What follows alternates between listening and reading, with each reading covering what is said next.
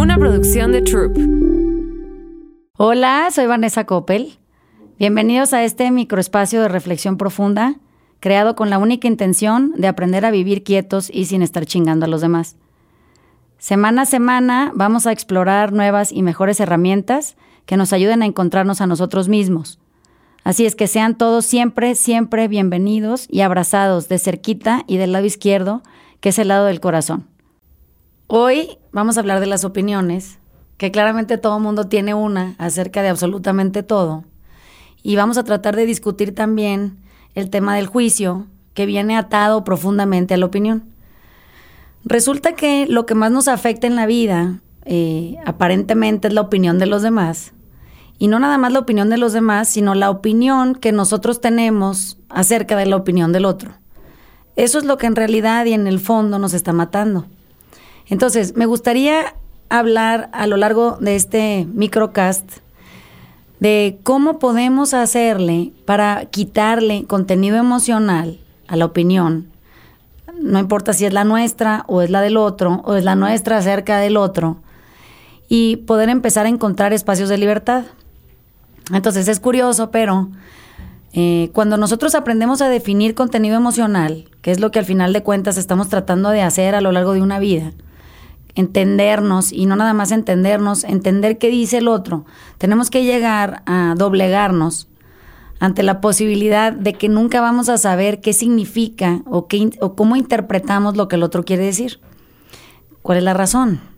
Bueno, resulta que como venimos de lugares, orígenes, historias, procedencias, lastimaduras, sufrimientos diferentes, nosotros tenemos a nuestra disposición solo una minúscula partícula de lo que significa ser nosotros. Y desde ahí creamos toda una identidad, una historia personal, eh, el recorrido de lo que creemos que somos, una idea falsa del ser, ¿no? Esta idea falsa del ser lo único que hace por nosotros es creer que esa identidad que yo tengo tiene que asemejarse o se tiene que aproximar de alguna manera precisa a quien es el otro. Y entonces aquí viene el problema, ¿no? Porque entonces el otro opina y yo decido desde mi propia referencia ponerle contenido emocional a eso que el otro dice y que yo creo que entiendo. Entonces vamos a poner un ejemplo. Imagínense que yo hablo ruso y ustedes hablan chino y entonces yo decido, a la mitad de nuestra conversación, no nos estamos entendiendo nada, claramente no es el mismo idioma. Y entonces yo decido mandarlos a la chingada. Y pues me parece ejemplar. Creo que se entendió perfecto. El que habla chino, claramente no entiende qué dije.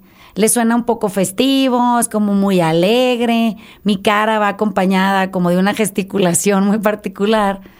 Y pues los de allá piensan que les estoy diciendo buenos días, qué lindo amaneció y que la chingada. Y entonces ni siquiera se sienten ofendidos, no saben qué dije, no entienden mi idioma, ni mi contexto, ni, ni, ni la palabra per se, no entienden nada. Entonces sonríen, pues ahí me saludan y me dejan seguir. Pienso que si pudiéramos hacer eso con prácticamente todo el ruido que se genera afuera, el ruido entendido por las palabras de los otros, son solo eso, son solo ruido. Y dejáramos de querer entender o interpretar o suponer acerca de la idea de ese otro a la hora de emitir las palabras, generarlas, los enunciados, el comunicado. Podríamos descansar en, en la sensación de que eso, que, que el ruido que hizo es solo su opinión. Aquí hay algo muy interesante. Nosotros siempre hemos pensado que todo lo que opinamos, simplemente porque lo opinamos nosotros, es verdad. Y no nada más eso. Si es la verdad, entonces todo el mundo debería tener la misma. Nunca alguien, de alguna manera, a lo mejor amorosa o un poco más quieta, nos ha hecho darnos cuenta de que mi opinión es solo eso. Es, solo mi opinión. Empieza y termina ahí. No tiene ningún otro contenido que no sea eh, una idea, un juicio o una creencia de algo que se formó dentro del camino de creer que yo soy, uno, muy importante y dos, que tengo la verdad absoluta. Entonces se pueden imaginar que de repente cuando caemos en cuenta de que mi opinión es solo eso, es mi opinión, no es la verdad, y puede eh, crearse, eso quiere decir surgir y morir en mi pensamiento, así de no importantes. Entonces puedo entender que el otro también tiene su opinión, tiene derecho a tenerla, tiene una vida que está viviendo y de ahí puede surgir, pero no quiere decir que lo que opina el otro sea la verdad. Y entonces de repente empezamos a sentir alivio, ¿no? Que decimos, ay, pues, qué emoción, o sea, esta persona puede opinar lo que quiera, no significa nada lo que me está explicando, no tiene ningún tipo de contenido a menos de que yo se lo asigne. Y entonces puedo sentir alivio en el alma de entender que somos dos seres humanos, que estamos coexistiendo en una realidad y que eh, conocemos prácticamente nada del otro. Eso quiere decir no nada más nada de su vida, sino nada de cómo usa el lenguaje que gobierna, de, de dónde surgen sus ideas, cómo existen sus construcciones de pensamiento y basadas en qué. Entonces la vida se empieza a volver ligera para nosotros. Eso quiere decir la esclavitud que sentíamos que teníamos en el pensamiento, que nos anclaba a ciertas formas de creer, pensar, vivir, conducirnos, y que al mismo tiempo querían gobernar la opinión del otro, cesan. Ahora aquí también hay algo que también es interesante. Cuando entendemos que somos todos diversos, que habemos prácticamente casi ya para noviembre 8 billones de gentes, pues podemos entender diversidad y aceptarla, porque cada una de esas personas ha vivido una realidad distinta a la nuestra.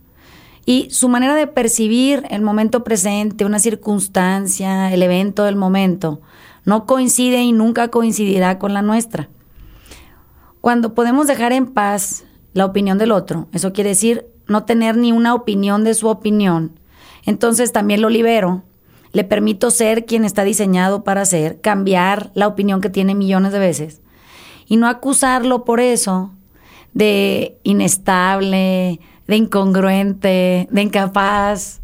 Y al mismo tiempo, en el momento en el que yo me abra a la escucha de la opinión de los demás y aprenda acerca de ella, no me castigue por haber creído que mi certeza era la única y ahora que ya cambié de opinión, siento pánico porque puedo pensar acerca de mí que inestable, que desequilibrada, que inmadura, que infantil, que incongruente.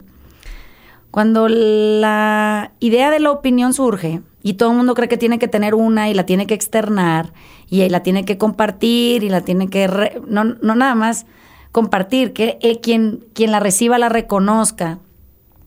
Entonces empezamos a volvernos cercanos a esta egolatría de la que hablábamos en alguno de otro de nuestros minicasts, que explican por qué nos volvemos una hueva y no nada más en la egolatría, sino en la opinión.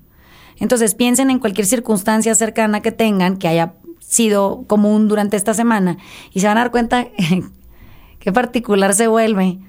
Como cuando tenemos que observarnos en qué opinamos, a lo mejor silenciosamente, manejando, caminando, subiendo y bajando la escalera. Tenemos opinión de todo, el color del muro, el largo del escalón, el, desplante del pie, el zapato que uno usa, eh, el, el sonreír del otro, los dientes, eh, su nombre, tenemos opinión del nombre de la gente, de la circunstancia de la vida particular de alguien que no somos nosotros, de nosotros mismos, de nuestra historia, del pasado.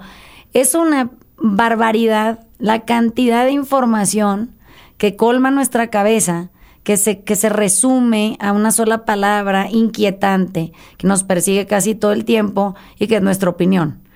Entonces, cuando podemos empezar la ruta a la recuperación de nosotros mismos, siendo estas personas increíblemente gozosas, que andamos aquí por un tiempo limitado y que tampoco es tan importante y relevante lo que nos está pasando, podemos concentrarnos en esta idea muy particular que dice que no tenemos la obligación de tener opinión, la podemos tener, pero no es una obligación, que no tenemos que tener un juicio acerca de todo nuestro entorno, que no nos hace más valientes tener un, una algo que decir acerca de lo que me preguntan, que no tengo que forjar ningún pensamiento fijo que me ancle a una realidad de la que ya no me pueda mover y sobre la que no pueda más avanzar, y que puedo otorgarle espacios de libertad a la diferencia, eso quiere decir, puedo aprender a celebrarla, simplemente porque eso nos nutriría en lugar de ser nuestro principal detractor. Entonces, si queremos aprovechar la información esta que se puede compartir de manera breve y que nos puede servir de herramienta de cambio y transformación a lo largo del día durante estos 5, 7, 10 minutos, podríamos aprovechar eh, esta posibilidad de voltearnos a ver, de, hacer un escrutinio, un, un desmenuzamiento de nuestro pensamiento y darnos cuenta cuántas opiniones nos forman, a dónde nos llevan, a quién lastiman y cómo nos erosionan. Gracias por escucharnos. Soy Vanessa Coppel. Mis redes, por si quieren averiguar más de este asunto, arroba Vanessa Coppel en todos lados. Sean siempre bienvenidos y nos vemos la próxima. Sean todos ustedes siempre, siempre abrazados de cerquita en el corazón.